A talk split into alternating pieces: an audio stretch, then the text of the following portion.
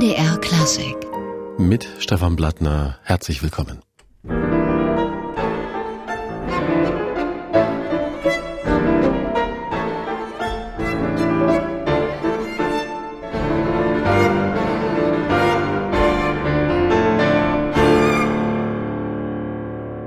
Das war der zweite Satz aus Schumanns Sonate Nummer 3 A-Moll für Violine und Klavier, gespielt von Caroline Wiedmann und Dennis Varion.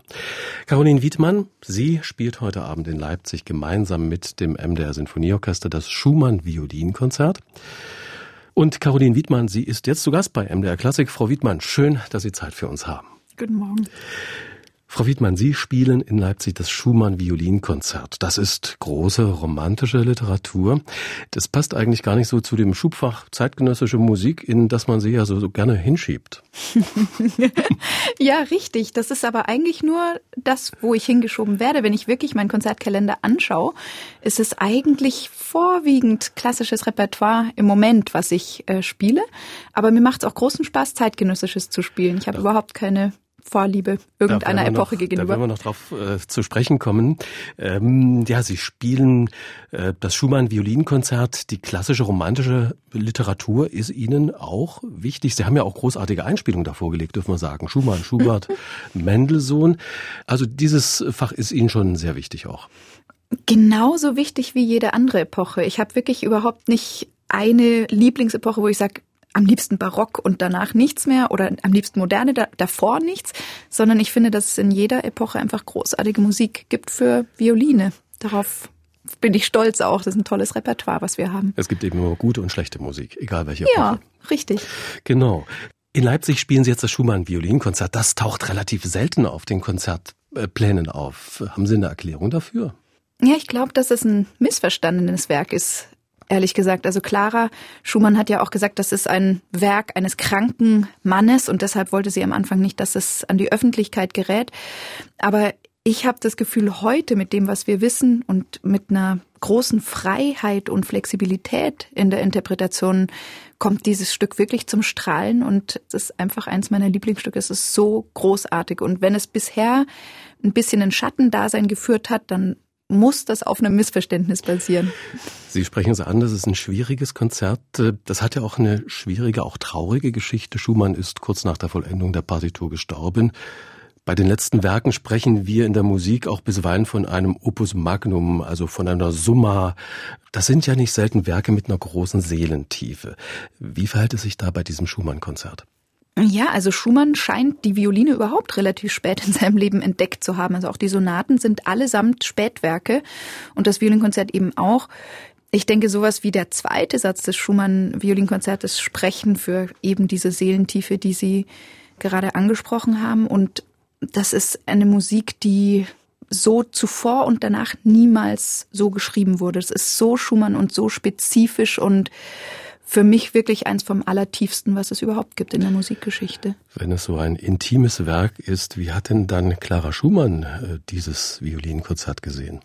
Sehr kritisch, sehr kritisch. Also sie wollte es wirklich unter Verschluss halten, wie einige andere Sachen auch von ihm. Äh, sie hat ja auch die, die Cello-Romanzen zum Beispiel von, von Robert Schumann verbrannt. Ähm, sie wollte diese späte äh, Schumann-Musik fernhalten von der Öffentlichkeit. Sie fand es repetitiv, äh, unvirtuos und so manche andere unschönen Adjektive. Dem würden Sie sich auf keinen Fall anschließen. Nein, nein. Wie nähern Sie sich denn diesem extrem persönlichen Konzert? Wie nähern Sie sich da Schumann? Wie greifen da auch eigene Vorstellungen Raum? Ja, ich habe ja sehr viel äh, Schumann ansonsten auch gespielt in der Kammermusik und natürlich seine drei Sonaten. Viele sagen, es gibt nur zwei, aber da gibt es auch noch diese wertvolle dritte Sonate. Und insofern habe ich schon eine gewisse, ja, Zuneigung zu der Sprache Schumanns entwickelt. Und das ist wirklich eine ganz besondere Art, wie er auch die Geige behandelt. Oft auch in den tiefen Registern. Und ja, wie gehe ich heran? Ich möchte gerne die absolute Freiheit erlangen. Ich glaube, der Dreivierteltakt ist halt nur notwendigerweise eine Art, das zu notieren, aber im Grund sollte ich total frei improvisieren. Und das ist mein großes Ziel auch heute Abend. Das Schumann Violinkonzert, wir sagten das eingangs, auch so eine Art Prototyp eines romantischen Konzertes. Kann man es auch in diese Richtung hinfassen? Ja, was ist das schon? Also ich was meine, ist Romantik? Das ja, wäre jetzt genau, die nächste Frage. Genau, also der versucht ja eigentlich dieser Begriff eine Epoche zu fassen. Ähm, da gibt's auch neben Schumann auch Brahms heute im Konzert. Nun mhm. sind ja diese Einteilungen nicht selten ambivalent. Äh, manchmal erscheinen sie auch äh, willkürlich. Beethoven, Mozart haben ja auch schon den Begriff Romantik verwendet. Ähm, ja. Würden Sie diesen Begriff überhaupt nutzen?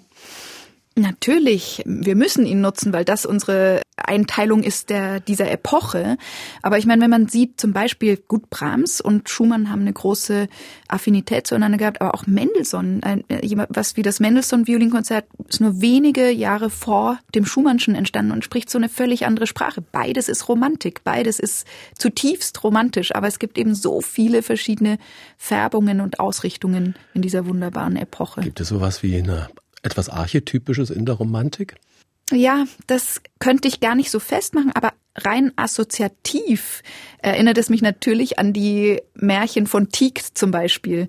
Ja, also diese, diese Sprache des Träumens, der Jenseitigkeit, es ist assoziativer als mit paar Begriffen getan, aber eng mit der romantischen Literatur natürlich auch verknüpft. Vielleicht ist die Romantik auch schwer zu beschreiben, vielleicht auch besser zu erfühlen.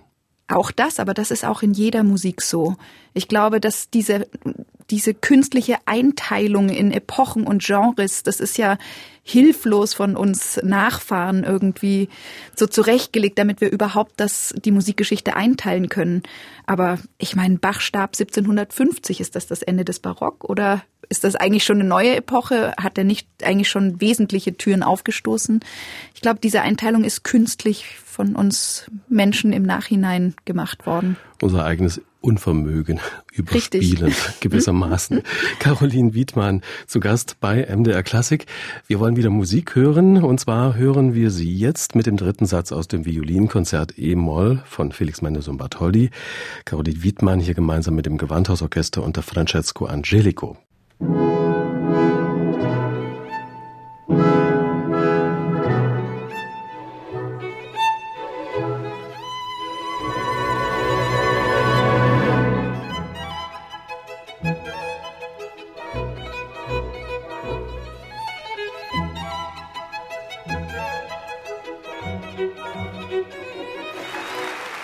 Das war der dritte Satz Allegro molto vivace aus dem Violinkonzert E-Moll von Felix Mendelssohn Bartholdy.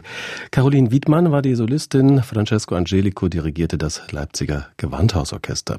Caroline Wiedmann, heute Abend ist sie im Leipziger Gewandhaus die Solistin in Schumanns Violinkonzert. Bei uns heute zu Gast Frau Wiedmann. Ja, wie war denn eigentlich Ihr Weg zur Violine? Bläser fielen vermutlich aus. Der ältere Bruder Jörg war ja schon Bläser, oder? Richtig. Und Klavier fiel auch aus, weil er auch Klavier gespielt hatte. So muss es ein Streichinstrument sein. Und die Geige hat mich am meisten fasziniert. Sie haben in Köln, Boston und London studiert. Drei unterschiedliche Welten. Wie kam es dazu? Mm, das ist einfach äh, dem geschuldet, in welcher Lebensphase ich war. Also ich war in Köln Jungstudentin, ging gleichzeitig noch zur Schule in München. Das ist also wie Nachwuchsförderklasse.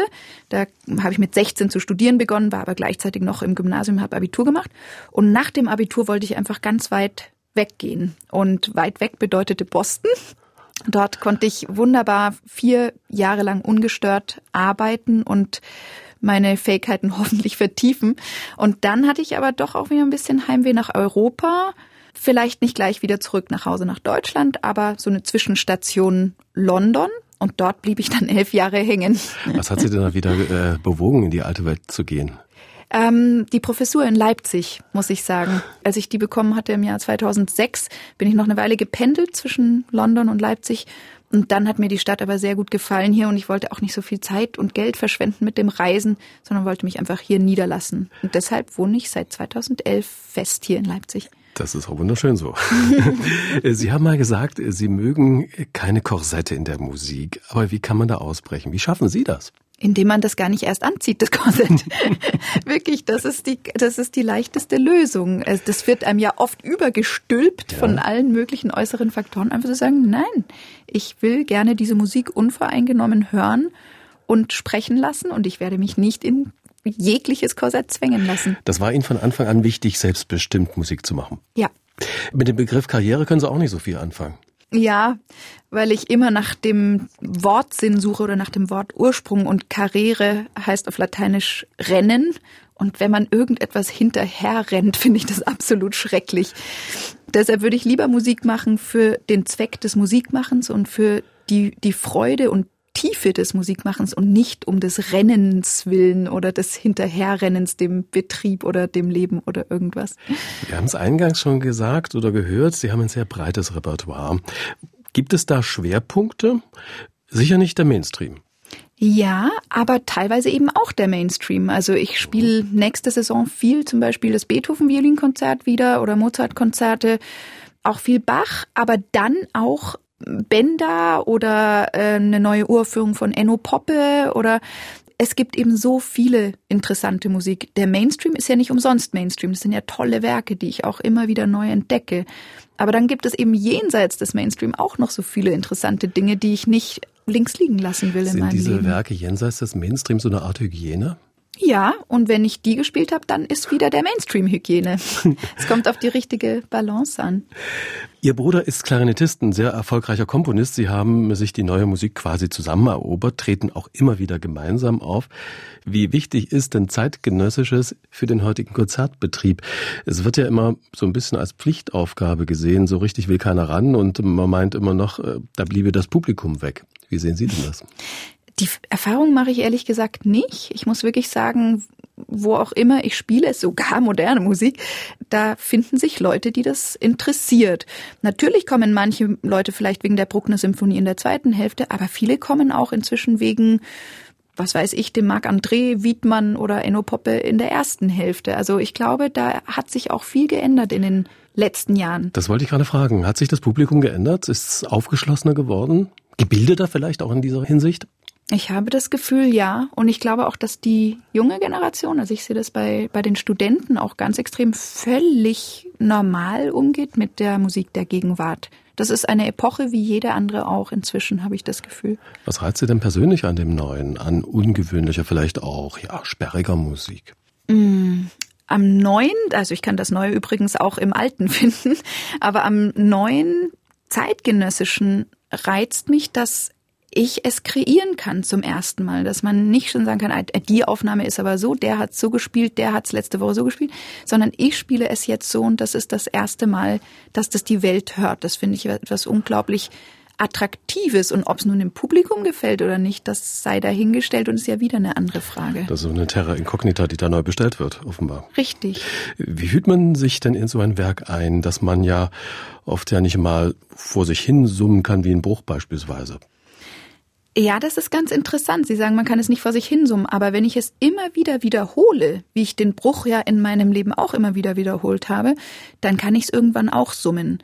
Also ich habe 70 Minuten Georgie Kurtakt zum Beispiel atonale Musik auswendig gelernt vor vielen Jahren mal. Wenn man das nur oft genug macht, wird es so natürlich wie alles andere auch. Das ist wie eine Fremdsprache lernen. Nur, dass wir halt gewisse Parameter von Mozart, Bach, Beethoven seit frühester Kindheit kennen hier in unserer westlichen Welt. Und ähm, ganz genauso funktioniert es mit der neuen Musik. Man wiederholt es, bis es selbstverständlich wird. Es braucht vielleicht ein bisschen mehr Anstrengung. Resevera verum gaudium? Am Anfang ja und dann äh, erschließt es sich ganz natürlich wie jede andere Musik auch, muss ich wirklich sagen. Sie experimentieren gern. Was kann man denn der Geige überhaupt zumuten, besonders einer so wertvollen wie der Ihren? ich sag auch immer zu Komponisten, wenn sie fragen, was kann man noch machen mit der Geige? Ich mache eigentlich alles, was die Geige nicht beschädigt oder gefährdet, weil ich habe so ein wertvolles Instrument und das hat schon 300 Jahre überlebt. Da soll jetzt nicht ich diejenige sein, die irgendwas Dummes äh, damit macht. Also insofern ist noch viel Spielraum. Ich hatte jetzt für das neue Violinkonzert von Enno Poppe, das er gerade schreibt, mal mit ihm ein bisschen experimentiert, haben wir wieder neue Sachen gefunden, die noch möglich sind auf diesem Instrument, was wir doch zu kennen glaubten. Das Schumann-Konzert, das galt ja seinerzeit auch nicht so gerade als Mainstream-konform, als kantig, nicht dem Zeitgeist entsprechend. Kann man das heute auch noch nachvollziehen? Ja, Absolut. Ähm, das ist immer sehr interessant, auch Publikumsreaktionen zu hören danach. Ähm, viele Leute sind wirklich ein bisschen verstört und wissen gar nicht, was sie damit anfangen sollen. Aber wiederum, ich glaube, was sich definitiv transportiert und überträgt, ist diese Seelentiefe und diese absolute emotionale Hingabe in allen drei Sätzen. Und das ist vielleicht nicht die gewöhnliche Sprache, mit der man so etwas mitteilt, aber eine ganz besondere, ganz eigene. Und ich glaube, das, dem kann man sich als äh, Zuhörer nicht verschließen. Also eine ganz unbedingte Musik, die sich ganz unmittelbar auf den Hörer überträgt. Richtig, richtig. Das Schumann-Klavierkonzert, das gilt ja als Werk schlechthin für Pianisten. Welche Rolle hat denn das Violinkonzert für Geiger? Eben eine weniger wichtige. Für mich persönlich in meinem Leben hält es den äh, Stand, dass es eines meiner absoluten Lieblingskonzerte ist. Absolut auf der gleichen Stufe mit zum Beispiel Mendelssohn, was so viel gefälliger ist fürs Publikum. Für mich sind, sind das zwei verschiedene Welten, aber ich habe die gleiche Liebe dafür. Caroline Wiedmann, zu Gast bei MDR Klassik. Heute Abend spielt sie im Leipziger Gewandhaus Schumanns Violinkonzert. Wir hören sie jetzt äh, wieder mit Musik. Franz Schubert aus der Violinsonate D-Dur mit Alexander Lonkwig am Klavier. Diese Einspielung hat sehr viel Lob von der Kritik bekommen. Was macht denn diese Sonaten so besonders? Ah, das ist die intimste und schönste und sparsamste Kammermusik, die man sich vorstellen kann, finde ich. Also da ist alles Unwichtige wegreduziert und es geht nur um die Aussage selbst.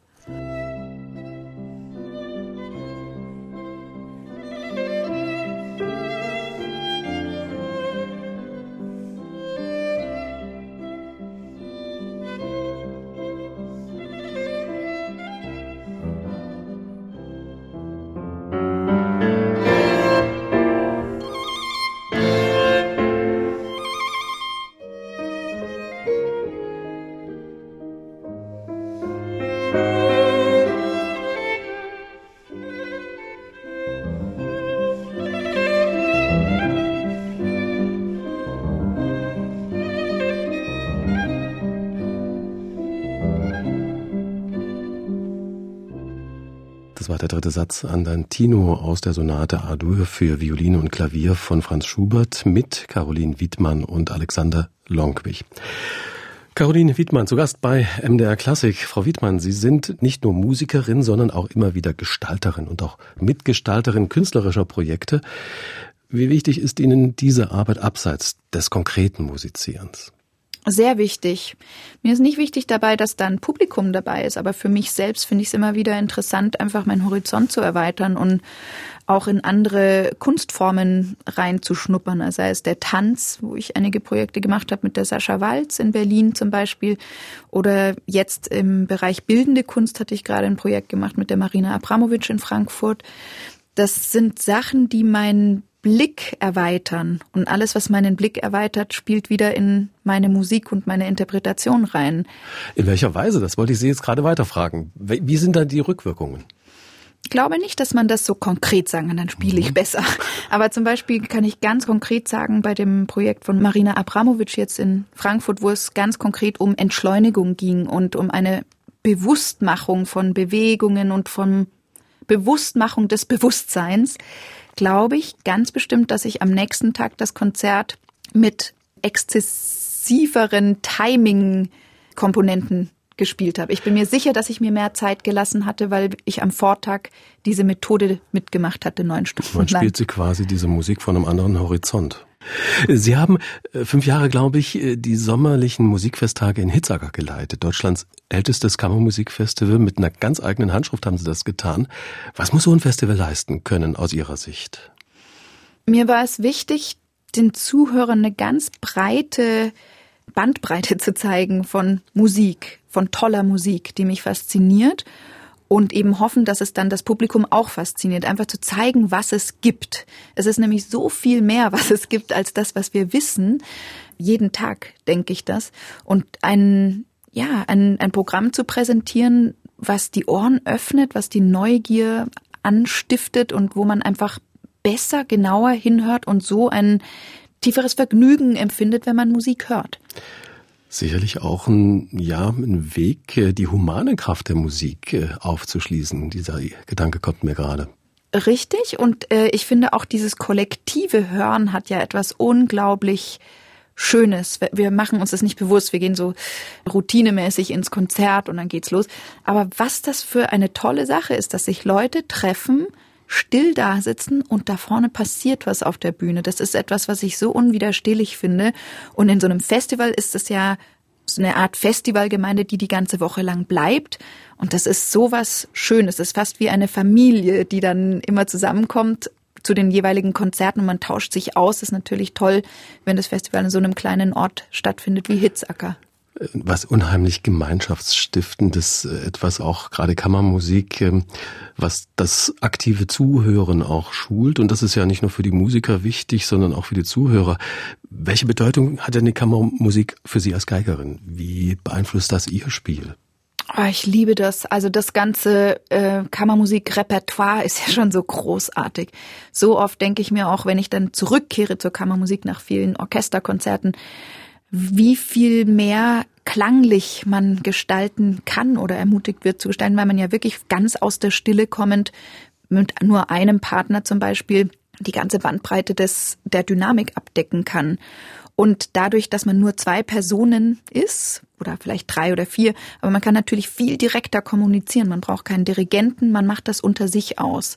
Und das ist was unglaublich Faszinierendes und Schönes und ich liebe es auch, Kammermusik zu proben, wirklich jede Note zu diskutieren und zu sagen, wollen wir hier Zeit nehmen oder nicht, wollen wir hier lauter spielen oder nicht und, und dann viel auch spontan zu machen. Aber das ist schon das aller, allergrößte Vergnügen, wenn ich mit meinen Kammermusikpartnern wieder zusammenkomme und, und wir ein Rezital zum Beispiel spielen. Sie sprechen da die Wahrheit der Situation an, besonders intensiv, wie Sie sagen, beim kammermusikalischen Musizieren in der Kammermusik.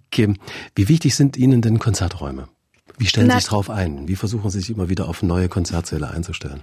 Sagen wir es mal so, ein, schöner Konzertsaal kann ja unglaublich zur Inspiration beitragen und kann unsere Qualität unglaublich erhöhen. Jetzt sind wir aber oft leider auch mit der Tatsache konfrontiert, dass wir vor einem oder in einem Saal stehen, der halt überhaupt nicht klingt. Ich versuche mich nicht zu sehr davon abhängig zu machen. Ja, also es gibt auch Konzerte, die muss man ähm, erleben und spielen in schrecklichen Sälen. Aber ich denke mir auch mal, die wurden auch dafür gebaut, dass ich hier spiele und deshalb muss ich sie jetzt für die nächsten paar Stunden auch lieb haben. Ganz pragmatisch gedacht. Ja, muss, müssen wir. Genau. Sie spielen ja auch ab und an mit Ihrem Bruder zusammen. Wie ist denn da das Verhältnis? Tauschen Sie sich viel aus oder sind Sie doch eher separat unterwegs? Wir, wir tauschen uns sehr viel aus, sowohl über Musik als auch über alles andere. Wir sind sehr oft in Kontakt und eigentlich gar nicht so oft zusammen auf der Bühne. Und wenn es dann geschieht, dann genießen wir es unglaublich. Also die letzten paar Male, wo ich mit Jörg auf der Bühne war, war er tatsächlich als Dirigent tätig. Also ein Beethoven-Konzert haben wir gemacht und sein eigenes Violinkonzert dann in Tokio. Und im Moment weniger so, dass er Klarinette spielt und ich Geige. Das lieben wir auch sehr in Trio-Formation mit Klavier, Klarinette und Geige. Sie sind ja jetzt beim Schumann-Konzert relativ kurzfristig in die Proben eingestiegen. Wie viel Zeit braucht es denn, bis man sich äh, da gefunden hat, zusammengekommen ist, Solist und Orchester? Wann merkt man, da stimmt die Chemie? ja, ich hatte ähm, ich bin gerade erst aus Italien zurückgekommen. Ich hatte äh, vorgestern noch Bergkonzert gespielt in Italien aber das ist so der Zeitplan eigentlich, dass man eine Probe hat, dann Generalprobe, Konzert. Bei einem Stück wie Schumann bräuchte man eigentlich immer noch ein bisschen mehr Zeit, muss ich sagen, weil es eben so überhaupt nicht geläufig ist fürs Orchester. Also man, man tastet sich da wirklich ran in der ersten Probe. Aber meistens, und ich hatte auch das Gefühl schon in der ersten Probe, man findet sich sehr schnell und man versteht die Sprache des jeweils anderen und sobald wir in der gleichen Richtung denken, beschleunigt das den Lernprozess unglaublich. Und ich kenne natürlich den Markus Poschner, seit ich, glaube ich, 14 Jahre alt bin. Wir sind zusammen zur Schule gegangen in München. Ihn hatten wir gestern im Gespräch bei MDR Klassik. Frau Wiedmann, Sie lehren hier in Leipzig. Wie erleben Sie denn die derzeitige Studentengeneration? Das sind ja sogenannte Digital Natives, also Leute, die da vor allem in digitalen Welten unterwegs sind. Färbt das ab in irgendeiner Weise?